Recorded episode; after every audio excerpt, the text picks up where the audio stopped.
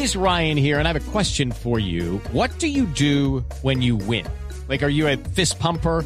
A woohooer, a hand clapper, a high fiver. I kind of like the high five, but if you want to hone in on those winning moves, check out Chumba Casino. At ChumbaCasino.com, choose from hundreds of social casino style games for your chance to redeem serious cash prizes. There are new game releases weekly, plus free daily bonuses. So don't wait. Start having the most fun ever at ChumbaCasino.com. No purchase necessary. BGW. Void were prohibited by law. See terms and conditions. 18 plus.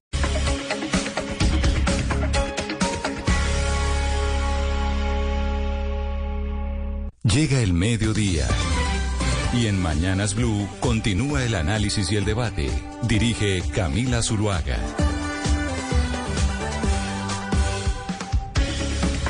A las 12 del día, 18 minutos, seguimos conectados con ustedes aquí en Mañanas Blue. Les agradecemos seguir con nosotros en sintonía, quienes estaban en sus noticias locales en Medellín, en Cali, en Barranquilla, en Bucaramanga. Porque, pues como lo habíamos anunciado antes de irnos con el resumen informativo local de la hora del mediodía, les dijimos que íbamos a hablar con el ex candidato presidencial Sergio Fajardo. ¿Y por qué hablar con Sergio Fajardo el día de hoy es importante? Porque desde la semana pasada y el fin de semana hemos venido siendo testigos en Colombia, una vez más, de un escándalo desde la presidencia por el ingreso de dineros a una campaña. Esta no es la primera vez que lo vivimos en nuestro país.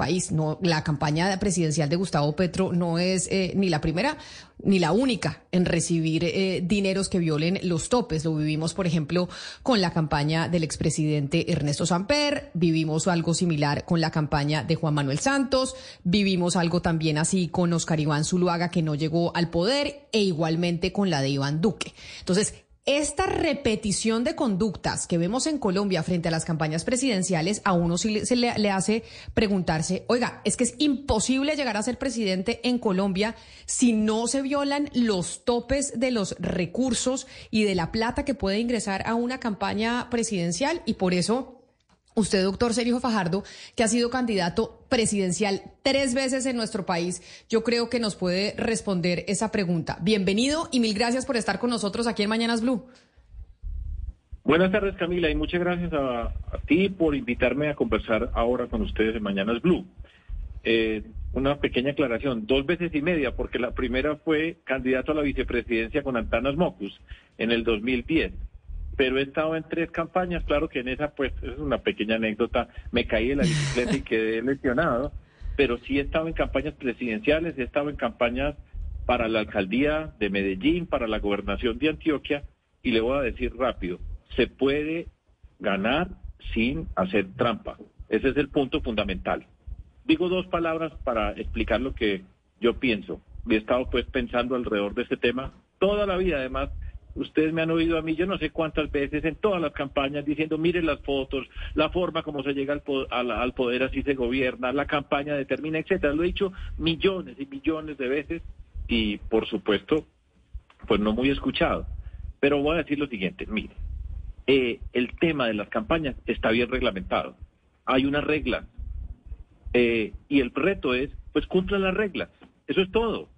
Es que nosotros tenemos muchas leyes. Usted puede mejorar las leyes, puede buscar eh, una mejor condición para la participación política. Habitualmente se habla de las reformas políticas, pero hay unas leyes y esas leyes se respetan y funcionan. Es que, ¿por qué en Colombia es un misterio extraordinario respetar las leyes? Por ejemplo, en el Consejo Nacional Electoral, la experiencia que nosotros hemos tenido ha sido una buena experiencia cuando nos ha tocado pues tramitar lo que nos corresponde a toda persona que sea candidato o candidata, pues tiene que cumplir con esos requerimientos. Hemos tenido personas que, no, que les corresponde eh, revisar nuestras cuentas y en términos generales es gente seria, bien preparada y yo no me puedo quejar. Es extraordinario lo que yo estoy diciendo. Ahora, lo que pasa es que pero, pero mire, lo interrumpo. Este, usted dice, usted dice que ha sido candidato dos veces y media y usted dice sí se puede. Uno sí puede llegar al poder en Colombia sin violarse los topes y siguiendo las reglas. Sin embargo, usted pues no ha podido llegar a la presidencia. Siempre le ha faltado como el centavo para el peso digámoslo así. Y vemos las experiencias pasadas. Vimos, no, no, no, de verdad, vimos la experiencia de Juan Manuel Santos en segunda vuelta contra Oscar Iván Zuluaga en donde en esa campaña tenían casi que ya asegurada la pérdida. Entonces ahí es donde empieza el escándalo de Odebrecht, que entraron dineros a la campaña de Juan Manuel Santos del tema de, de Odebrecht. Igualmente el, eh, el de Iván Duque. Y ahora vemos el escándalo de Gustavo Petro, en donde también el presidente Gustavo Petro para segunda vuelta pues mucha gente dijo, oiga, va a ganar Rodolfo Hernández y lo que ha dicho su hijo Nicolás Petro en entrevistas este fin de semana es vimos la campaña también perdida, necesitábamos plata, pues ¿para qué? Para las manifestaciones, para las camisetas, para las cachuchas, para movilizar la gente, porque pues una, una campaña cuesta dinero. Entonces, si pareciese que con esas experiencias que hemos tenido nosotros en Colombia y usted que no ha podido llegar al poder, entre otras cosas, pues que es que es imposible hacerlo si no, si no se tiene el dinero para ello. Mire, Camila, ya lo dije, yo creo que se puede. El hecho de que no haya ganado no significa que fue porque no tenía la plata o porque no hice algo ilegal. Esa es otra discusión, no ganamos porque no ganamos. Pero le voy a dar un par de ejemplos. Y primero, yo he llegado al poder, yo fui alcalde de Medellín y fui gobernador de Antioquia con unas votaciones extraordinarias, a pie, sin eh, esconder un solo peso y llegamos al poder. Y eso es mucho poder. Ahora, no he ganado yo cuando he sido candidato a la presidencia vicepresidente con Antanas Mocus y en las dos veces que he sido candidato individualmente. Hay múltiples razones, pero mire, le voy a dar, lo que pasa es que la plata es importante. Le voy a dar un ejemplo. Aquí lo tengo y le estaba revisando para que ustedes me entiendan. Y aquí estoy viendo a la profesora Elizabeth Dungar eh, en la pantalla, que seguramente va a estar comentando. Entonces, miren a estas cifras para que ustedes se den cuenta de las cosas que pasan y cuánto vale y qué papel juega la plata en la política. Pero no estoy diciendo ilegal, sino pongámoslo en estos términos. Elecciones del 2018. En el 2018 yo quedé de tercero a 250 mil votos de Gustavo Petro. Mire eh, la votación que yo saqué como candidato a la presidencia, en ese momento en la coalición Colombia con el Partido Verde, Claudia López y Jorge Robledo, fue 4 millones 600 mil. Eh, Iván Duque en esa primera vuelta sacó 7 millones 600 mil, Gustavo Petro 8, eh, 4 millones 800 mil a 250 mil votos de él que y Germán Vargas Lleras sacó un millón 412 mil pesos. Miren los gastos. Los gastos de mi campaña fueron 10 mil 685 millones de pesos. Los de Iván Duque, estamos hablando de la primera vuelta para que ustedes empiecen a mirar la diferencia que es lo que hace la plata. 24.174. Iván Duque gastó 13 mil y pico de pesos, millones de pesos más que yo en la campaña. Petro, 23.897, sacó 13.200 millones de pesos más que yo en la campaña. Y Germán Vargas Lleras gastó 21.972 millones de pesos en la campaña. Lejos la campaña mía fue la que menos sacó. Yo, por ejemplo, no salí en campañas publicitarias en televisión porque no teníamos la plata. Ahora podríamos haber pedido préstamos porque eso está reglamentado. Y entonces, eh, lo que tenía que hacer, y pues así pasó, si yo hubiera tenido más plata, probablemente podríamos haber sacado un resultado muchísimo mejor. Pues, con 10 mil millones de pesos más hubiéramos podido hacer publicidad por todo Colombia, sacar microperforados por todo Colombia y llegar a muchas partes. Lo que quiero decir con eso es que la plata es importante. Ahora, que no se tiene que hacer trampa. Yo creo firmemente en eso. Si unas personas han hecho trampa y lo han hecho, eso habla de las personas y habla de la forma como han hecho la política. Y aquí se ha hecho recurrente y lo he dicho una y otra vez y lo quiero repetir que se ha pensado es que así es la política y es con ese cuentazo de que así es la política que la política no es de ángeles, que así es en todas partes, que hay que tragar sapos y dentro de esos sapos pasan muchas cosas muy oscuras. Con ese camino, por supuesto, tenemos lo que pasa en nuestro país y la corrupción que tenemos en Colombia, que está muchas veces, la mayor parte de la corrupción está asociada a la forma como se hizo la campaña, cómo se llegó al poder y lo que se tiene que pagar después de que se llegó a la campaña. Pero se puede hacer bien hecha y no hay que, y no es, y no hay que tener eh, no hay que hacer trampa para poder llegar al, lugar. Ex candidato. hay razones. Ex candidato Sergio Fajardo, otra de las cosas que se dicen cuando en cada uno de los últimos gobiernos ha salido aquello de que se violaron los topes de campaña, que hay que investigar, etcétera, es La, vuelve la discusión, pues que el Estado financie la totalidad de las campañas. Y es que, pues yo no sé, y ahorita nos dirá la, la doctora Ungar si esto es eh, lo que se usa en el mundo o no, pero por ejemplo, eh, se permite recibir del, de, para el Estado en primera vuelta de presidenciales 7.400 millones de pesos, pero el tope para primera vuelta son 27.400 millones de pesos. Es decir, hay un campo de 20.000 millones de pesos que pueden recibir los candidatos eh, del sector privado o de otras maneras. Eso es un, eso es, eso es demasiado dinero. Mi, mi pregunta para usted con las cifras que nos ha dado es eh, cómo manejar recibir esos dineros de privados sin estar comprometido o sin quedar, digamos, como comprometidos con esos eh, donantes, que es también lo que, lo que siempre pasa y la razón por la que algunos candidatos violan los topes. Eh, Claudia, buenas tardes. La razón para mí es muy sencilla. Pues habitualmente, y seguro la profesora Ungar va a decir, lo que se pide habitualmente en una reforma política, que el Estado pague totalmente las campañas para que no haya influencia de los privados. Pero vuelvo a la palabra que eh, a veces resulta mortificante para unas personas, es cuestión ética. Si a mí una persona me aporta un recurso, yo le tengo que dar algo después si llego al poder porque me aportó ese recurso. Esa es la pregunta. Ese es el problema detrás de todo esto. Entonces, pues la respuesta es no. ¿Por qué tiene que ser eso? Siempre estamos asumiendo que estamos con tramposos, que esos tramposos van a hacer negocios para llegar al poder. Ya hemos visto lo que ha pasado. Yo no, yo puedo responder por lo que nosotros hemos hecho, por lo que yo he hecho y seguro que otras personas. O sea, no soy el único. Pero es que claro, pero mire, doctor Fajardo, Entonces, yo no quiero estar aquí no en defensa yo no quiero entrar aquí en defensa de los tramposos, ni en defensa de los que reciben platas non santas para poder llegar al poder, ni mucho menos. Simplemente veo un patrón que se repite y se repite en Colombia y entonces cuando estas personas dicen, bueno, o meto una plata y la recibo para poder llegar al poder o no fui presidente, pues creo que ahí se genera como una disyuntiva para esa persona que tiene que tomar la decisión. Pero, pero usted dice, nosotros hemos hecho campaña y yo he ganado en eh, Medellín y he ganado en Antioquia, pero no ha ganado la presidencia. Y ahí es donde yo le pregunto, ¿hay una diferencia entre la campaña a nivel nacional, la campaña presidencial y la campaña regional? Porque uno sí ha visto campañas regionales que uno dice, oiga, si son limpias, no se recibieron eh, dineros extraños, no se hipotecó eh, la alcaldía para poder llegar al poder, ni mucho menos. Y eso lo hemos visto, por ejemplo, en Bogotá y en otras partes del país. ¿Usted no cree que hay una diferencia entre la campaña presidencial en ese sentido y las campañas locales? Pero dos puntos. Y voy al primero. Cuando tú dices que no estás defendiendo, pues, pues por supuesto que no. Ahora, pero el líder es el que decide. Entonces, como tengo que ganar, recibo esta plata. Ese es, la, ese es el dilema. Ustedes recuerdan, en un debate, estaba muy joven, Camila, eh, en un debate, recuerdo que era creo que para la alcaldía de Bogotá.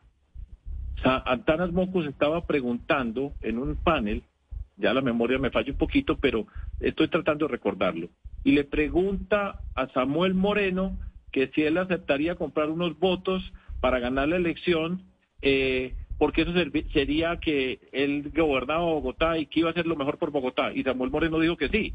Y mire dónde quedó Samuel Moreno. Es, esa es la ética.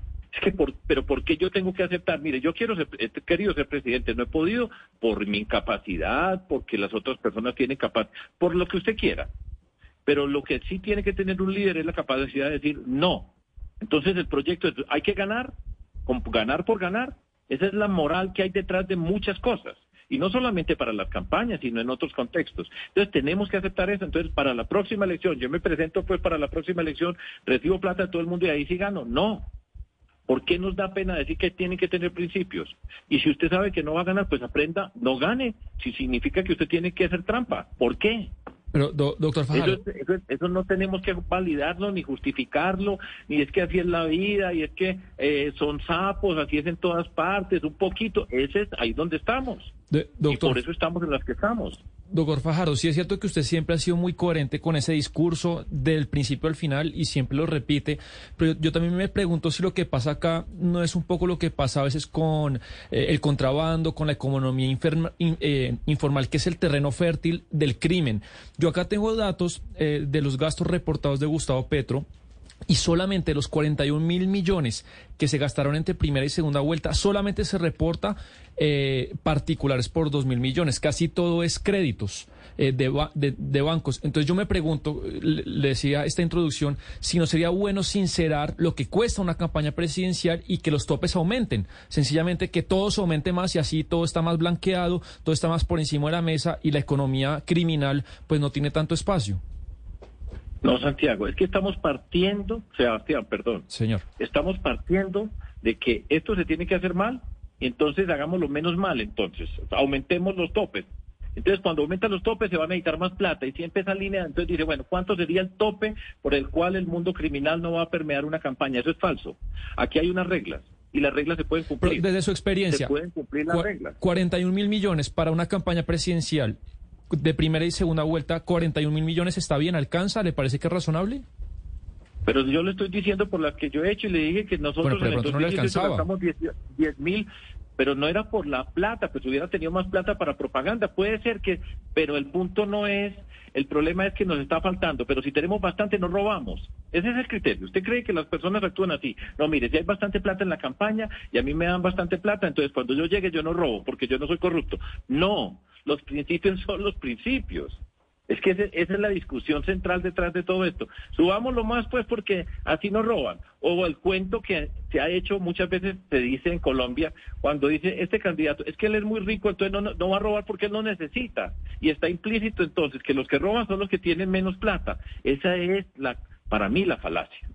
Ese es el cuentazo tremendo para ponerlo en una palabra más coloquial en lugar de falacia. Y el dilema es, ¿usted cumple las reglas o no las cumple las reglas? O lo que, sea, lo que se populariza es, mire, hay que ganar, pero nosotros ganamos y después vamos a gobernarlo más de bien. Falso, falso y falso. Ese es el punto. Ahora, pues, ¿qué sociedad queremos? Estamos en esta. Entonces, bueno, este no es tan ladrón, es que él tiene plata, repito, tiene plata, entonces ¿para qué va a robar? Él no tiene que robar porque no necesita. Falso, hay corruptos gigantescamente ricos y son súper corruptos y roban a pesar de que les sobra la plata. ¿No será, doctor Fajardo, que, que el problema en Colombia también es de cultura o de educación política? Usted que es eh, profesor lo debe saber, o sea, la gente no sabe finalmente elegir, termina eligiendo por el que más invierte en publicidad, porque lo, el que ofrece compra de votos, por el corrupto, por el ladrón, o sea, creo que, que hay un problema de, de, información y de educación política generalizado que, que, nos, que nos, nos tiene metido en este círculo vicioso. En parte, yo creo que es importante educarnos, pues por supuesto yo llevo toda la vida diciendo que con educación todo se puede, en particular una cultura cívica que nos aprende, que nos permite entender la dimensión de lo que significa participar en unas elecciones, el valor de una democracia, todo esto es necesario. Ahora, yo creo que muchas de estas cosas, la mayor forma de educar es el ejemplo. Yo creo que la mejor forma de educar es el ejemplo. Mire, esta mañana eh, sabía que iba a hablar con ustedes y estuve revisando de Transparencia por Colombia. La profesora Ungar conoce también muy bien la organización, que es la parte, capítulo colombiano de Transparencia Internacional. Y estaban analizando la lucha contra la corrupción en el gobierno Petro. Yo no les voy a repetir el análisis, pero le voy a decir eh, el primer punto de lo que recomienda Transparencia Internacional, el capítulo de Colombia, para luchar contra la corrupción. ¿Y sabe cuál es el primer punto? Liderazgo ético. No nos dé pena esa palabra. Aquí, pues aquí hay gente muy viva, muy viva, inteligentísimos, jodidísimos para hacer las cosas. Pero el liderazgo ético a mí me parece que es crucial para hacer las cosas y tiene que empezar por las personas que tienen la responsabilidad. Ustedes tienen como periodistas una obligación ética en la forma como informan, como conducen ustedes la información, etcétera. Y nosotros, los que tenemos una responsabilidad pública, pues tenemos una condición, una obligación ética. Y por eso hace falta Antanas Mocus, entre otras cosas, ¿cierto? Para hablar de cultura ciudadana, para hablar de esos tres elementos que él explicaba siempre, y no voy a dar pues yo ahora una lección, pero era la ley que dice unas cosas, la moral que es el comportamiento que yo tengo individual y la cultura que es el comportamiento colectivo. Y nosotros tenemos que buscar que la ley, la moral y la cultura coincidan. Entonces aquí hay una cultura que dice, no, hay que robar esto hermano, él quiere ser vivo, usted quiere ganar, pues hágale. Falso, y lo mismo pasaba con el narcotráfico y muchas de las cosas que han pasado. Esa palabra se dice en Colombia, ética. Usted que estuvo en la campaña, Usted que estuvo en la campaña, doctor Fajardo, en la última, en donde ganó el presidente Gustavo Petro, usted ha mencionado mucho el tema de los sapos, ¿no? Que dice que hay sapos que toca tragarse y entonces eso, esa palabra se vivió mucho también en esa campaña en donde el presidente Gustavo Petro pues hizo la alianza con Armando Benedetti, hizo la alianza entonces con Roy Barreras, mucha gente incluso del propio pacto histórico estaba indignada porque decía, oiga, nosotros somos el, la campaña del cambio, proponemos el cambio y nos estamos aliando con la clase política de siempre, que que, ha hecho las que ha hecho, porque incluso esa discusión estuvo dentro del pacto histórico.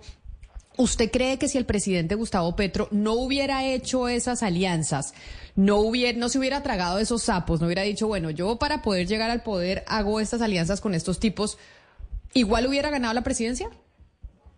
Pues eso es lo que él, él, creía y lo dijo su hijo Nicolás. Yo le puse mucha atención a esa entrevista, escuché la voz además porque me interesa. Hay una cantidad de elementos ahí en este drama que estamos viviendo en Colombia muy impresionantes. Pero el mismo hijo dijo, ayer llegamos a la conclusión de que si no los metíamos, no ganábamos. Y eso fue una decisión de ellos. ¿Eso qué implica? Implica que ellos pensaban que sin incorporar a las personas que incorporaron, Armando Benedetti, pues es un nombre estelar en esta película que estamos viendo, una película de horror, ¿sí? Y lo, lo pusieron porque querían ganar. Y ellos mismos, repito, lo dijo el hijo del presidente Petro, que ellos habían llegado a esa conclusión, que si no era con estas personas, no ganaban. Entonces los incorporaron, tomaron una decisión ética, ahí estamos. Estamos esperando que Armando Benedetti hable.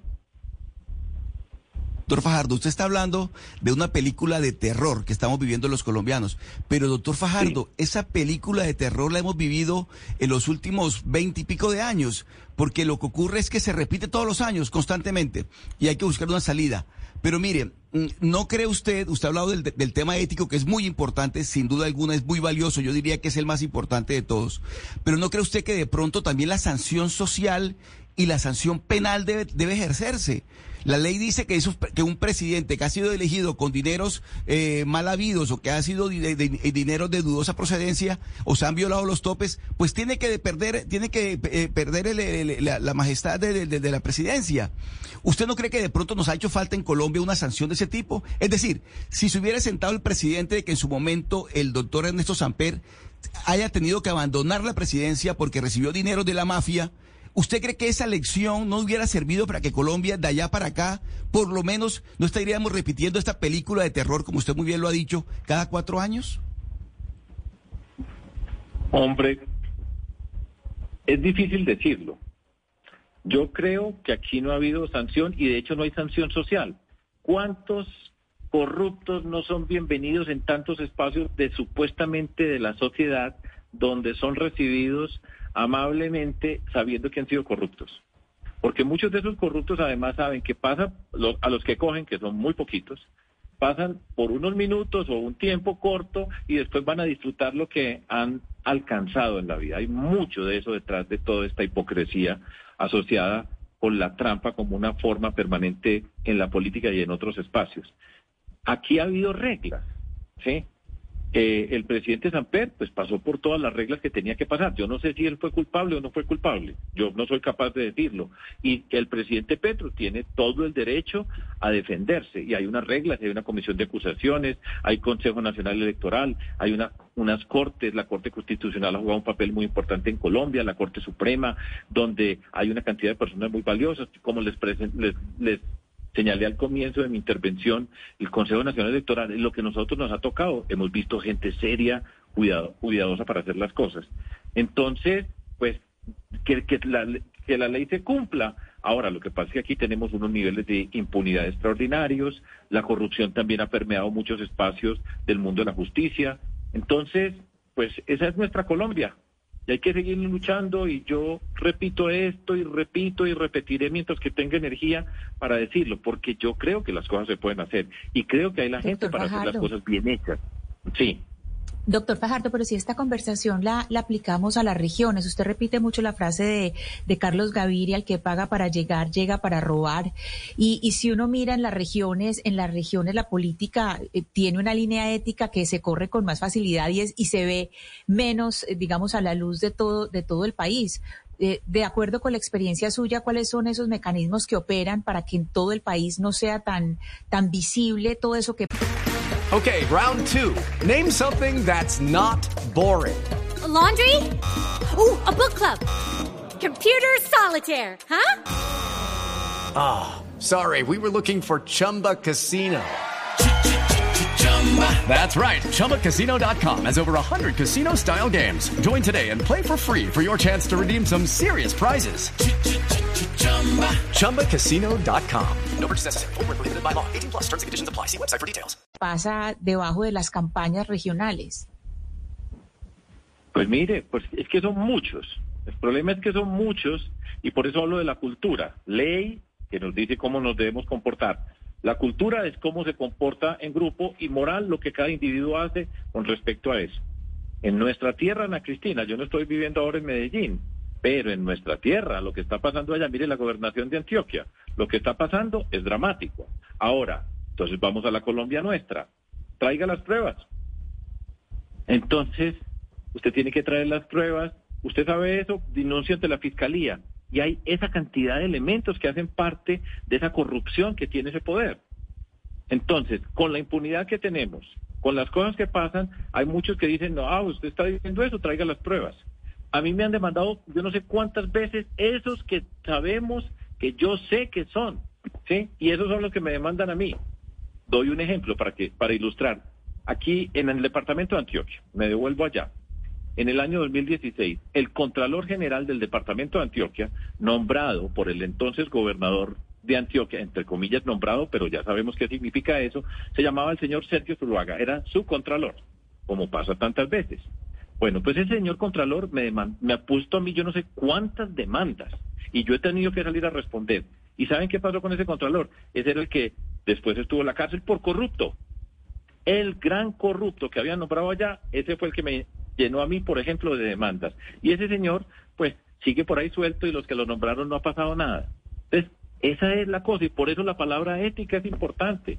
Y decirnos si tenemos y actuemos de manera correcta. Sí, pues muy ingenuo, pero entonces, pues tenemos que hacerlo y nos tiene y no nos tiene que dar pena de actuar de manera correcta y no nos tiene que dar pena respetar las leyes porque hay una cantidad de vivos que no las respetan. Entonces todos nos volvemos iguales. Ese es el paraíso de los corruptos. Doctor Fajardo, ¿cuánto se ha hablado en Colombia del señor Mario Castaño, por ejemplo? Sí. Pues, ¿Cuánto se ha hablado? ¿Cuál fue la manifestación del Partido Liberal condenando lo que hizo el señor Mario Castaño para poner un ejemplo reciente? No, y, el tema el tema de los aportes de particulares encima debajo de la mesa. Yo quería preguntarle por la campaña del actual presidente. Usted compitió contra él en 2018 y en 2022. Lo voy a leer unos números y quisiera saber su opinión. Lo que reporta Gustavo Petro en segunda vuelta como gastos totales es 3.200 millones, ¿cierto? Los ingresos, doctor Fajardo, es 11.638.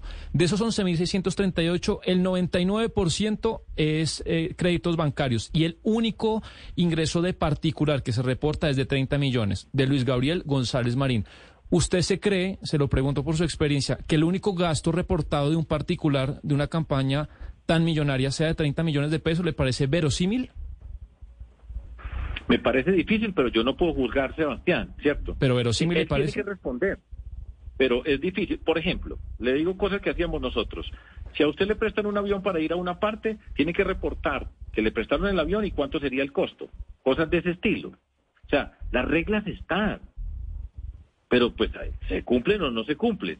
Yo no puedo juzgar, no tengo la capacidad para, para decir si él actuó de manera correcta o no con respecto a la financiación de particulares. El mismo Nicolás Petro, que hoy puede ser referente de la discusión en Colombia, el mismo Nicolás Petro, el fin de semana pasado, decía que en Colombia había mucha doble moral. ¿Cómo le parece? Y él va a hablar, en principio va a hablar de todos esos de la doble moral. El mismo Nicolás Petro decía, eh, Benedetti, eh, qué tan raro que está tan callado. Todas esas cosas pasan ahí, ¿cierto? Yo, ahora, ya sabemos, muchas de estas cosas han pasado y siguen pasando, y ahora venimos para elecciones. Ya lo preguntaban a Cristina Restrepo, miren muy bien los candidatos que hay. Yo digo, a mí me duele, me duele por ejemplo en Antioquia, en mi departamento, para no estar hablando de todos. Pero el lío es grande porque tenemos 1.102 municipios, En cada municipio, si cada partido, hoy tenemos 35 partidos, si cada partido presentara una lista al Consejo en 1.102 municipios, tendríamos 35.000 listas. Y entonces, y cada persona de cada lista es una campaña individual. Y cada persona que hace parte de una lista al Consejo, el municipio más pequeño, Bogotá, tiene que presentar sus gastos. Y no hemos contado las asambleas departamentales, gobiernos departamentales, candidatos a la alcaldía. Una cosa de locos. Pero usted Entonces, habla de la, si de, no- de la, de la doble moral, que incluso lo decía el hijo del presidente Gustavo Petro este fin de semana. Y además, no solo lo ha dicho el hijo del presidente, digamos como que la bancada del pacto histórico, entre otras, y quienes apoyan al presidente Gustavo Petro y su gobierno, salieron a decir que era importante como hacer una investigación y decir eh, un poco como de estos temas del proceso de paz, ¿no? Como que confesemos todo lo que ha pasado en, en las campañas, porque en todas las campañas presidenciales han, entra- han entrado dineros non santos y se han violado los topes. Entonces acá más bien asincerémonos y digamos que en Colombia es imposible ganar una campaña presidencial eh, si no se hace de esa manera. Lo estábamos escuchando usted y usted nos mencionó también que estábamos viendo a la doctora Elizabeth Ungar, que fue directora de Transparencia por Colombia, profesora de la Universidad de los Andes y analista de estos temas, a quien yo quiero saludar para que nos diga desde la academia.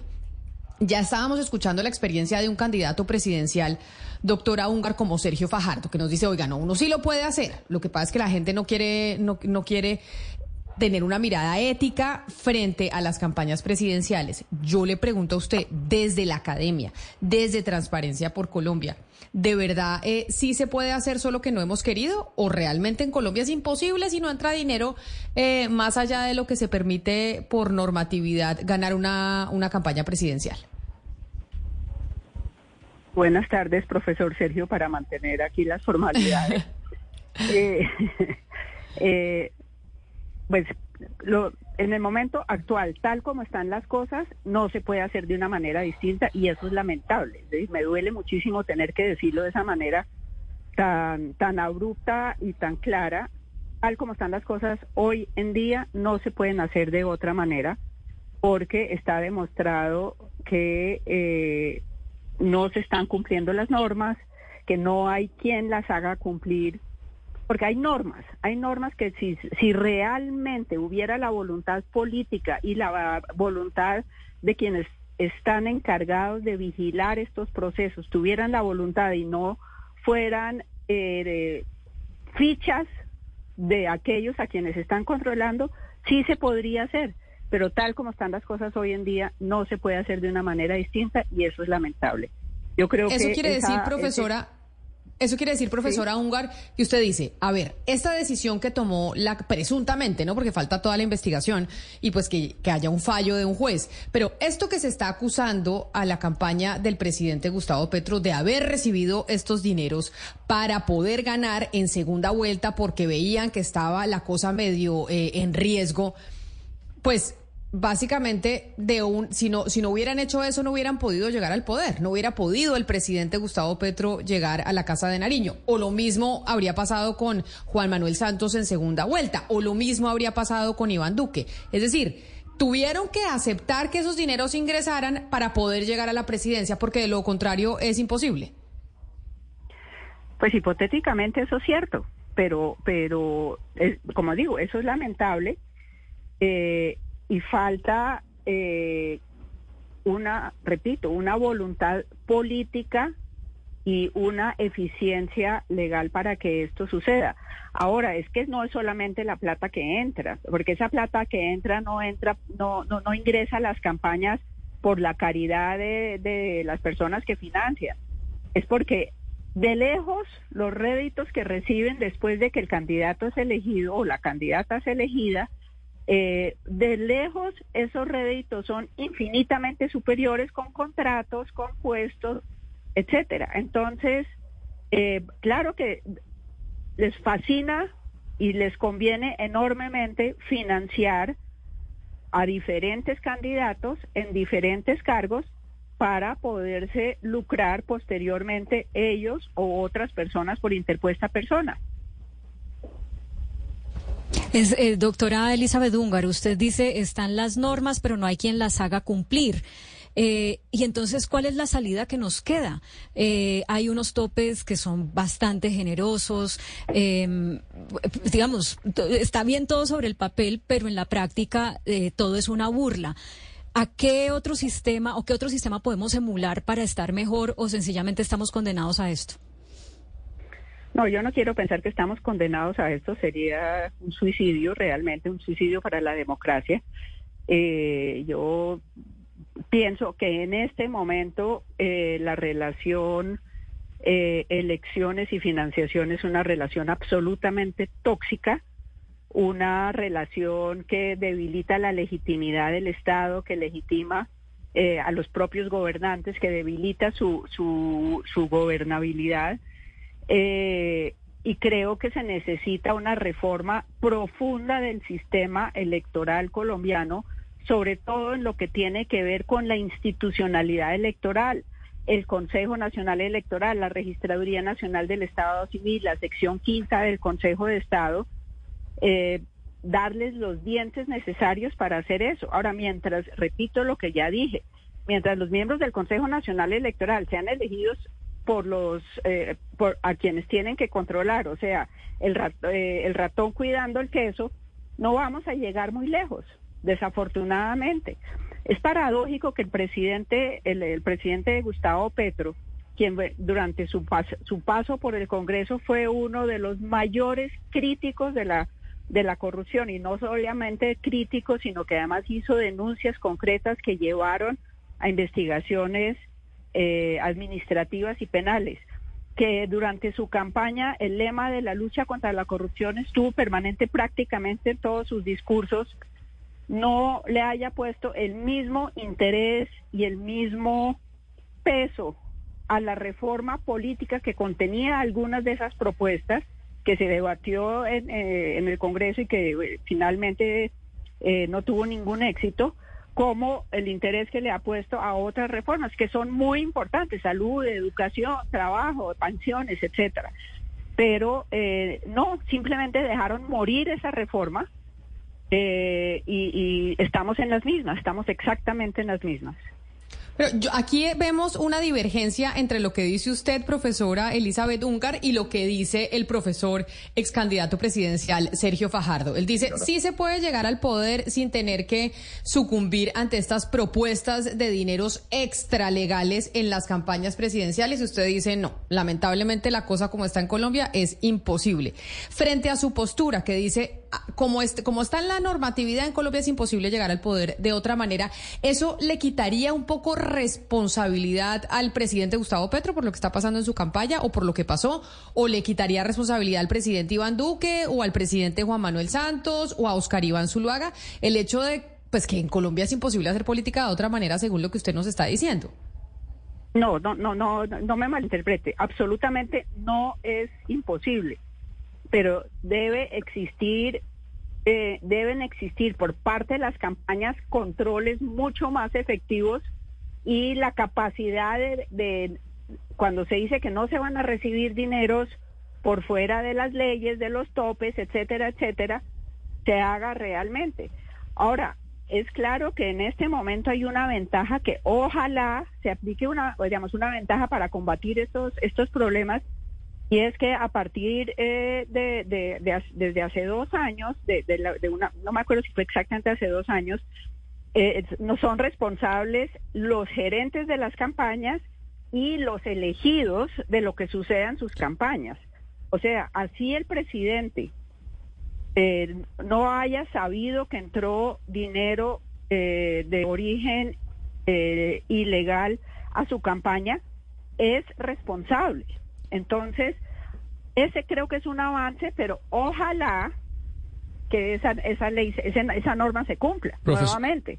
Eh, Profesora, le, le repito una pregunta que le hice a Sergio Fajardo y quería oírla de, de usted. ¿Por qué no aumentar los topes? Es decir, si yo soy un candidato y quiero pagar por mi candidatura cinco veces más de lo que la ley eh, dice, ¿por qué no permitirlo? ¿Cuál es como la filosofía detrás de esos topes eh, que, que tiene la ley hoy en día? porque siempre se van a violar los topes. Es decir, es que siempre, siempre se van a violar y siempre se van a buscar los, los medios para violarlos o por lo menos para no declarar lo que, eh, lo que lo que se entrega efectivamente. Es decir, el tema no solamente de topes, el tema es de que existe una inmensa impunidad, enorme impunidad, creo que ese es un factor determinante en lo que estamos viviendo y eh, que, entre otras cosas, nadie sabe cuánto cuestan realmente las campañas, tanto desde transparencia como desde la misión electoral especial. Eh, una de las propuestas en ambos o propuestas en ambos casos era que el Ministerio de Hacienda junto con la DIAN y junto con otras entidades tasaran en, cifras reales cuánto cuesta una campaña. Y eso podría ser, eh, respondiendo ya, digamos, más positivamente a su pregunta, una solución al problema. Pero nadie sabe cuánto cuesta las Pero, Y le, le contrapregunto, si no existiera topes, ahí no sería una manera de sincerar su pregunta o la de todos. ¿Cuánto cuesta una campaña? Ahí no realmente sabríamos, si quiere ponerlo a precios de, de, mercado, cuánto cuesta una campaña realmente. ¿No sería una manera de sincerar la realidad? ¿No tener topes? No, yo creo que eso es hacerle el quite a la realidad, porque entonces ahí sí se dispararía, eh, ahí sí se dispararía aún más la convivencia entre dineros eh, no reportados, entre dineros provenientes de la criminalidad, eh, dineros provenientes de actividades ilícitas, con no, no creo que esa sea la, la solución, como tampoco creo que sea la solución una financiación 100% estatal. Ayer casualmente tuve una reunión con un congresista mexicano, con un senador mexicano, y él me decía, donde allá el porcentaje de financiación estatal es altísimo, prácticamente es el 100%, que ha sido un fracaso en la medida en que es el propio gobierno, el Estado, sin controles, el que acaba financiando las campañas. Entonces, imagínense ustedes, eh, X gobierno, X presidente, X ministro de Hacienda, etcétera, decidiendo a quién le da la plata y a quién no. Claro, es que precisamente esa, eso que usted está diciendo, doctora Elizabeth Dungar, y eso que hablaba usted con el congresista mexicano, pues es la discusión. Bueno, ¿cómo logramos hacer que este tipo de cosas no se repitan en campaña? Doctor Sergio Fajardo, ex candidato presidencial y profesor, ¿usted diría es cambiar la cultura, que tengamos eh, políticos que sean éticos, que no se trancen por ese tipo de cosas y pues obviamente mejorar los controles de parte del Consejo Nacional Electoral y todo lo que nos estaba explicando la doctora Elizabeth Dungar? Pero pues tener y votar votar por políticos de principios que no se dan ante, ante estas presiones y ante esas tentaciones. Diría, ¿usted podría llegar a ser la solución?